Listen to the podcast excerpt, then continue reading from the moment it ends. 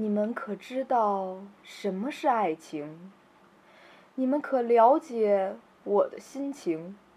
我要把一切讲给你们听，这奇妙的感受，我也说不清。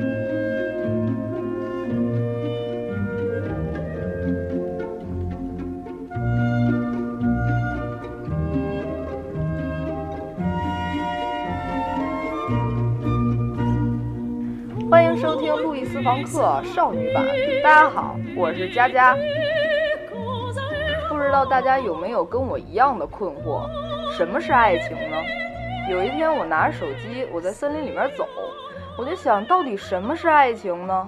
想来想去，头都快想炸了。我觉得好累，我就坐在了一棵树的下面。哎，感觉这屁股上面怎么有个个的东西，像沙子一样？我就摸呀摸。哎，还真的是一粒沙子。哎，哎，哎，哎，谁谁说话？这什么声音？不是沙子，这不是沙子。啊？谁说话？我我。哎，这沙子怎么会说话呀？看不见吗？我。沙子还大，真有意思。我。沙子，哎，你怎么会说话呀？我我我不是沙子。那你是谁呀？你没听过一个希腊神话吗？什么呀？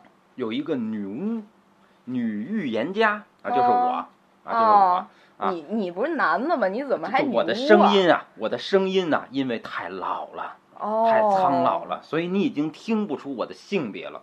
那么在这个希腊神话中啊，有一个女巫，是吧？这个女巫叫西比尔。西比尔。对，哎，她就是我啊，她就是我。真的假的？西比尔就是我，哎，对对对，我呢，当时呢，这个阿波罗爱上了我。你想不到吧？想不到你这么老。对对，阿波罗爱上了我，嗯，然后呢，他愿意给我一样东西。什么东西？哎，随我要啊！啊。于是，那那我要什么呀？作为一个女人，当然要长生不老了，不死啊，对吧？我就说，那让我永远也不会死去吧。结果阿波罗就真的给了我这样一个愿望，我就永远也死不了了。哦。可是，我光要了寿命。我忘记了跟他要青春，唉。于是，虽然我死不了，但是我就越来越老，然后我的身体就越来越抽抽，直到这个世界千变万化，我还是没有死，最后变成了你现在看到的这个模样，就是一粒沙子。哦，原来你是西比尔，就是老抽抽的那个西比尔。对对对对对，就是我，就是我啊。那你这么老了，那你对这个爱情这么有轰轰烈烈的感觉，那您一定要知道，一定能知道什么是爱情呀？呃，这个好像曾经知道，可是因为我已经太老太老了，我已经记不太清楚了。哎，姑娘，你应该知道啊！你看你这么年轻，现在正是爱情属于你的时候啊，你怎么会不知道？什么是爱情呢？哎呀，别提了。其实我原先吧，我还真知道。嗯。但是，哎，现在我就有点困惑了。嗯。原先我有一个特别喜欢的一个男孩，然后我们两个在一起也很幸福。嗯。但是有一天，他觉得对我好像没有什么感觉了，他就离开了我了。那他为什么会离开你呢？我不知道呀。我给你们听，我给你听听这个。他说的吧，我也解释不清了。啊啊，那个是是他的这个给你的微信对他给我发了一条微信，当时我都快疯了，给你听听啊。所说的爱情，远没有那么神秘，因为在大脑中藏着丘比特之箭，它包括多巴胺、肾上腺素等性、甜品。毒品都有可能产生近似于爱情的快乐与迷狂，所以别再沉迷于爱情了，去寻找短暂的狂迷吧。他就这么说的，我当时我特想就是打一滴把他给揍死。哦哦哦哦，我我我明白了，就是说他认为啊。这个我们平时在文学、诗歌、社会上所说的爱情，哈，其实不过是一种生理反应，哦，而这种生理反应呢，其实通过你吃药、打针、运动，可能也能够得到，是吧？嗯所以呢，他就觉得这个，那与其这样，你就得到这些快乐就行了。你要爱情没有意义啊，所以他就劝你来寻找快乐。真是说还那么文艺，其实就对我没感觉了呗。我觉得他说的对，嗯呃，爱情就是一种多巴胺，这种多巴胺呢，让你脸红、心跳加速、分泌荷尔蒙，然后对一个人产生情欲，嗯，大概这就是爱情。那这个多巴胺是怎么产生的呢？怎么产生的呀？呃，因为啊，这个我已经太老了，是吧？嗯那么在曾几何时，在远在几百年以前的十九世纪啊，呃，曾经有这么一个呃社会学、美学的这么一个流派啊。当时哦人类好像有这么个流派，嗯，叫做实证主义。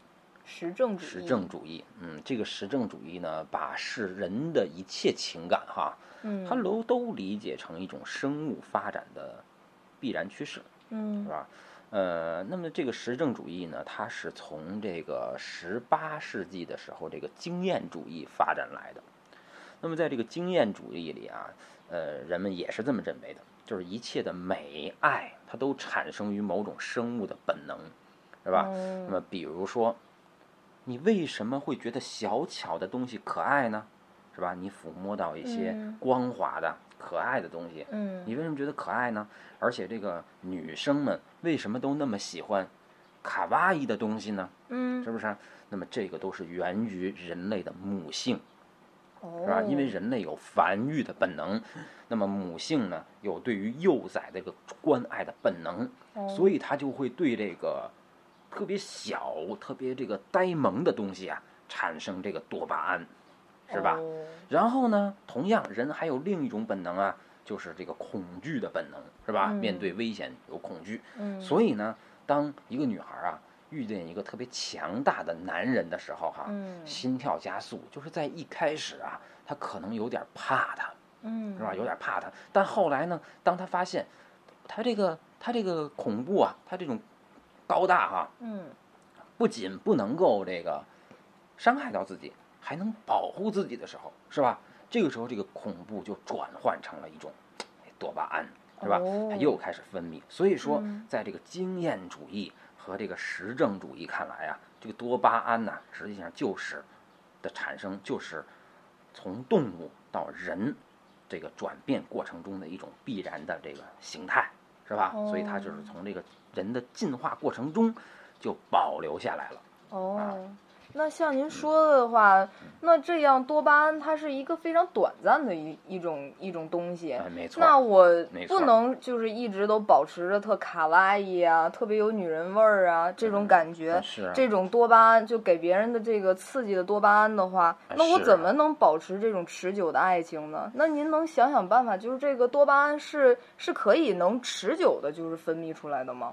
呃，不能，不能。哦，为什么？如果是本能的话，哈，嗯就不能。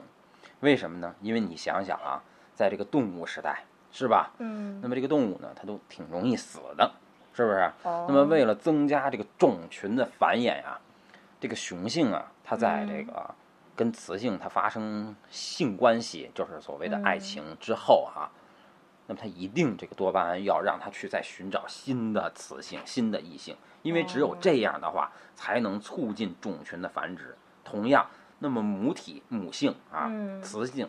那么在这个幼崽儿长到一定的时候以后呢，嗯它也会去重新分泌多巴胺，再去寻找新的雄性，对吧？哦这都是种群繁衍的需要。所以呢，在这个意义上，这个多巴胺呢，它就是不能长久。所以，如果我们把爱情理解成多巴胺，那么它就一定是不能长久的，因为当我对你分泌完多巴胺，嗯我跟你发生完关系以后，这个时嗯候，生物的使命已经结束了，对吧？哦所以就没有了。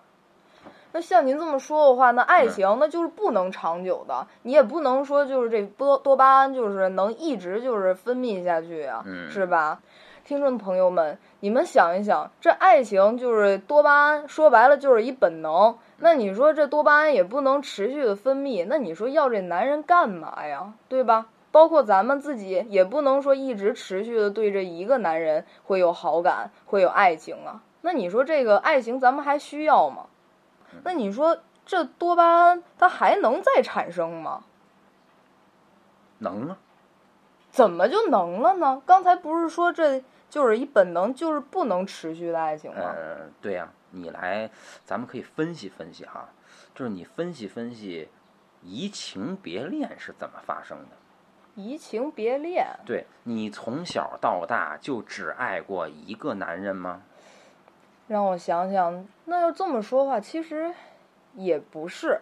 嗯，最起码它不是一种一个类型的。对呀，你是不是爱过许多不同类型的男人？嗯，你还记得你刚开始有这个恋爱的这种萌动的经验经验的时候，你喜欢什么样的男人？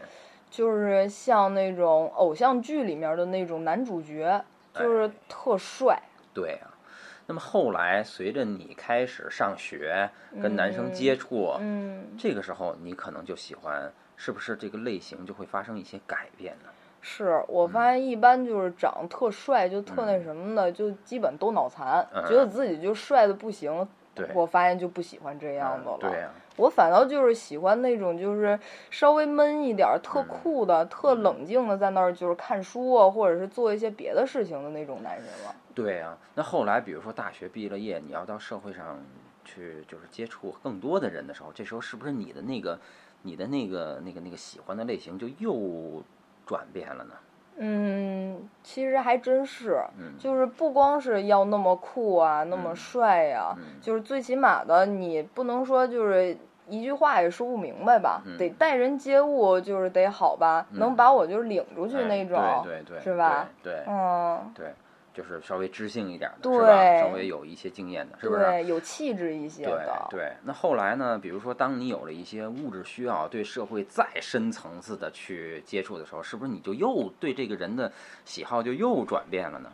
嗯，不光是我的转变，就包括就是我的家庭也是说，就是要找一个稳定一点的，最起码就是。嗯，房不用大，车也不用好，但最起码得有吧？对，就光那么帅也没用。对，但是呢，有房有车的男人又有很多，但是有房有车其实也并没有成为你择偶的一个标准吧？就是你还是会在这个有房有车的人里面选一个，呃，你中意的人吧？嗯，是的。或者说，这个人呢，其实他并不在于他有钱哈，可能是他就是。他的就是掏钱包的动作，或者他挡事的这种态度，比如说当一事当前的时候，嗯，他说我来，对吧？可能一个人很有钱，但是呢，他这个这个就是他不给你花，或者说他他遇见事儿的时候，他不够能够没有足够的力量去承担，嗯，这个时候你也不会喜欢他，对不对？对，就是那总而言之，咱们去看一看，就是说你喜欢的这个男人这个类型，是不是在这个。随着你的这个生活过程一层一层在转转换呢，嗯，那么这种转换，你说你可不可以视作是一种移情别恋呢？嗯，还真是，是不是？那其实也是移情，就是可能说这个男人一开始一个男你的男朋友可能跟你也好着呢，但是你看着看着呢就喜欢上另外一个人了。对，那么呢，刚才给你发信息的这个男人呢，他可能正好是你一直喜欢上的这么一个人，可是呢，他却喜欢上了另外一种类型的女人了，嗯，对不对？那么女人的移情别恋是这样发生的，那么男人的移情别恋呢，也有，他一开始可能喜欢美颜少女，嗯，后来他就又喜欢美胸少少妇，哦，接着呢，他又喜欢美腿。姐姐等等是吧？嗯，就是他的他的这个这个眼光也在变，对不对？嗯，所以你看哈，这个人呐，对于爱情的这个选择总在变。那么你想想，这个变化说明什么？就是人为什么要移情别恋？我想的话，这可能也是本能。本能，本能就是在在起作用。对，就像咱们刚才说的，多巴胺。是吧？分泌到一定时候，它对这种类型就不分泌了，它开始对另一种这个类型去分泌，对吗？你可以把它理解成本能，但是如果你把它理解成本能的话，那么一个人变心了，嗯他就再也不会回来了，因为多巴胺不可能重新产生，对吗？嗯但是如果你把它理解成别的，嗯或许他就有希望重新产生多巴胺，而且是在同一个人的身上重新的产生多巴胺，就像我现在一样。啊，你可得了吧！你嗯都这么老了，你不西比尔吗？西比尔你都成沙子了，你还能分泌多巴胺呀？我现在是西比尔，嗯，但我曾经不叫西比尔，那你是谁呀？我曾经叫让·路易·温克海姆·格吕瓦尔德·塞巴斯蒂安·冯·安东尼奥。哎，等会儿，啊你啊你你你你怎么变大了呀？你你你说话注意点啊！什么叫我变大了？就是你你你你轮廓怎么变大了呀？轮廓呀啊啊啊！对呀对呀，我轮廓变大了，因为你变小了呀，我怎么变小了呀？因为你离自己远了呀，远了不就小了吗？我离我自己远了，对对，为什么呢？因为你的眼睛戴上了一层一层的滤镜，这些滤镜把你自己缩小了，滤让你离，自己远了。那滤镜是这这些滤镜是什么呢？这些滤镜就是能够让人重新产生多巴胺的原因。这些滤镜就是一层一层的西方文化史的基本原理。这个你你之前不都讲过了吗？啊经验主义、啊实证主义什么的。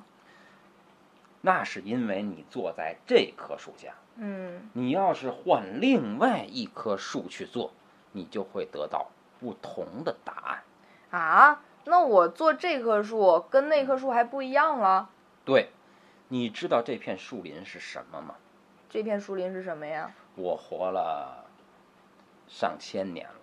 嗯、这片树林是我在上千年之中攒下的西方文化史的基本原理的种子种出来的树，所以这个每一棵树的根里面就嗯。藏着一个西方文化史的基本原理，所以你在每一棵树下一定会得到不同的答案。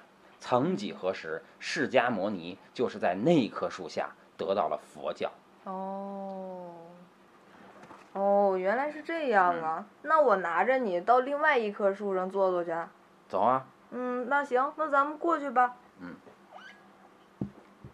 你想说点什么呢？你先来听我给你讲一个故事。什么故事？嗯，在这个文艺复兴的时候啊，有这么一张画，是嗯乔尔乔内画的沉睡的维纳斯。哎，等一下，等一下，嗯。这个画儿咱们能看见，嗯，你能看见，我能看见，嗯。那听众朋友们看不见呀。哦，那么现在就是请大家暂停咱们的节目，嗯。啊，搜索咱们的订阅号、嗯。L O U I S D E F R A N C E Louis de France，就可以找到我们的所说的这些画儿啊，然后包括这个西比尔所说的这一片大森林了。好，对，那么我们就来看第一张画儿。这张画儿是吧？呃，嗯是这个，呃，这个这个这个文艺复兴时期这个威尼斯画派的画家啊，嗯乔尔乔内画的沉睡的维纳斯。哦，你看这个维，纳斯斜躺着，嗯闭着眼睛，嗯身处田园，嗯，对吧？那么接下来我们要看到第二张画，是乔尔乔内的师弟提香啊，同样是威尼斯画派的画家啊，提香画的乌尔比诺的维纳斯，嗯。同样的姿势，嗯。同样的维纳斯，但是场景挪到了室内，而且维纳斯的眼睛睁开了，他的后面有一个女仆守在炉火边，脚下还有一只小狗。嗯，同样的构图，内容发生了改变。那么就开始吸引到了不同的人。接下来看第三张画，是十七世纪西班牙艺术黄金时代的啊，号称画家中的画家的万能的韦拉斯贵之画的镜前的维纳斯。那么同样的构图，同样的姿势，同样在室内，但是维纳斯把背冲向了你，嗯，而脸通过镜子看着你。第四张画就是到了十八世纪的时候，西班牙的浪漫主义先驱戈雅画的裸体的马哈。哎，马哈是什么呀？马哈就是少女啊，哦就是邻家少女。那么前三个人画的都是神，是维纳斯。嗯，那么戈雅画的是马哈，是少女。同样的构图，我把女神变成了少女。哦，好，那么这张画开始把女神变成少女。那么我们看下一张画，就是著名的在美术史上起到了划时代作用的马奈的嗯奥林匹亚。哦，之所以叫奥林匹亚，就是想让观众通过这张画能够想到前面乔尔乔内、提香和维拉斯贵兹所画的维纳斯，因为他们都是奥林匹斯山上的神。对吧可是，在这张本来应该画着维纳斯的地方，却斜躺着了一个妓女，嗯，而且旁边还有一个黑人的啊女仆，是吧？那么意义就又发生了改变，是吧？但是这种改变是借助于人们对于之前维纳斯形象和意义的理解而发生的，是吧？那么我们再来看第六个图像，你看在这里面，哎，这个女人变成了什么？怎么变一男人呀？对，那么这是日本当代的摄影家啊，森村太昌啊，这个呃，他做的这一系列叫《艺术史的女儿》。那么这里面他又把这个奥林匹亚中的妓女替换成了一个男性。那么也就是从这个几幅画的演变中，我们看到了什么？移情别恋。哦，这个移情别恋的对象发生在谁上？就是我们社会的所有观众。那么观众先喜欢一个纯洁的女神，嗯接着又喜欢了一个走向人间的世俗的女神，嗯，接着又喜欢了一个含羞的世俗的女神，接着喜欢邻家少女，接着喜欢妓女，最后喜欢男人。那么这是一系列移情别恋的过程。但是为什么人们的移情别恋能在这些不同的作品身上发生？这些作品有一个什么样的共同点？我想你已经发现了。哦，我发现了，嗯。这些人他都是斜倚着的，斜躺着的，对，他都是一个姿势，对不对？嗯。那么每人们对任何一件新的作品的审视，都是建立在他和老作品所保有共同姿势的前提下。嗯，好，那么这就是我们所说的移情别恋和爱情以及多巴胺产生的原因。那么这是一个西方美学史的基本原理，它是二十世纪初的这个美术史家、哲学家、理论家，英国的贡布里希提出来的育成图式与修正。哦，嗯育成图式与修正，对，育成图式就是我们刚才在这些画中看到的一个共同的图像。嗯，构成方式啊，构图是吧？都是斜倚着的。修正指的就是每一幅新的作品对老的作品所做的变革。哦，这种变革使人们在这样一个旧的构图中感觉到了一种新鲜感，是吧？这种新鲜感使它和陈旧的、没有生机的作品形成了一种差异化。这种差异化使这个旧的作品有了新的生命，而这个新的生命就是一个人移情别恋的动机。你有没有发现啊？嗯，其实你从生活中所爱上的不同的男人，嗯，往往身上可能都具有一些自己父亲或者是自己特别嗯崇拜的人的性格，但是又不一样。是不是？嗯，那么是。对吧？那么你的这种心里特别崇拜、特别喜欢的这种形象，就是玉成图式。嗯，但是这个玉成图式由于长期的被你的习惯所磨合，它已经不能够让你产生多巴胺了。但是，一旦有一天一个人对待这个玉成图式产生了修正，那么这个多巴胺也就重新产生了。所以，一个男人当结婚产生了七年之痒，那么他看到一个新的女人的时候，其实他往往从这个新的女人身上找到了自己的女朋友原来的影子，而且又对自己原来女朋友的问题有了一定程度的修正。哦，所以这个时候移情别恋就产生了。那么在这个意义下，那么我们重新得到多巴胺就是可能的，是什么呢？因为呃所谓的小三是吧？嗯他成就是他成为了妻，呃，这如果把妻子理解成一个育成图式，嗯小三是修正，对不对？那么一个妻子要想重新得到多巴胺，就要重新成为自己这个育成图式的修正。哦，那这么说的话，就是不断的就是分泌这多巴胺，其实就是我自己就是来改变我自己，修正我自己，这样我就可以就是源源不断的发散出这个多巴胺了吗？不行，啊也不行。这个修正不是靠你自己去完成的。咱们说了，前面你看这个每一个人的作品啊，他都是去修正了别人的作品，而不是去修正了自己的作品。哦，是吧？所以，如果你想要一个男人重新把多巴胺到放到你身上，嗯就相当于一个艺术家要把观众投到自己身上来。嗯那么，这个时候需要的是让他先把多巴胺投到别人的身上去，这个时候你才有可能重新得到。就是你让他移情的对象成为了一个新的欲成图式，而你在成为这个欲成图式的修正的时候，哦你就成功了。哦，那合着这事儿我自己还完成不了。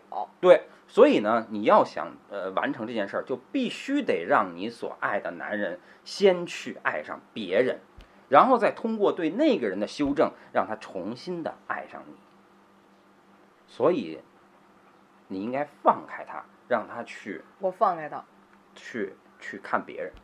我让他去看别人。对，而且呢，在你让他看别人的时候，你也应该来看看别人，你也应该修正一下自己的育成图式。这样的话，当你们两个的育新的育成图式又重新修正到了一起，那么你们就一定会产生一种新的多巴胺，而且这个新的多巴胺可能会比旧的多巴胺还要猛烈。哦，我有点听明白了，嗯虽然说也不是完全理解吧，嗯但是大概齐的我懂嗯了。嗯，但是其实我现在啊，嗯就是最关心的，就嗯更想知道的是这些树背后都有什么秘密呢？要不然我带着你，拿着你去别的树上去看一看。呃，好啊，但是这是需要时间的，嗯。所以呢，呃，以后呢，欢迎大家呃和我们一起分享每一期路易斯房客的。少女特别节目。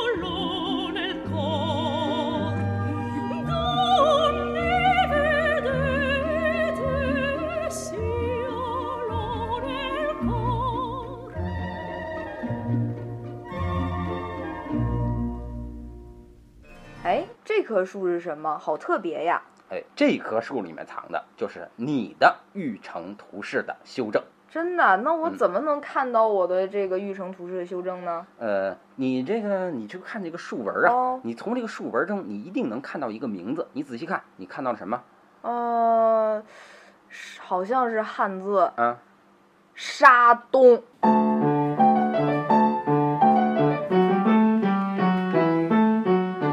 收听 FM 三零三七九零路易斯房客。大家好，我是沙东。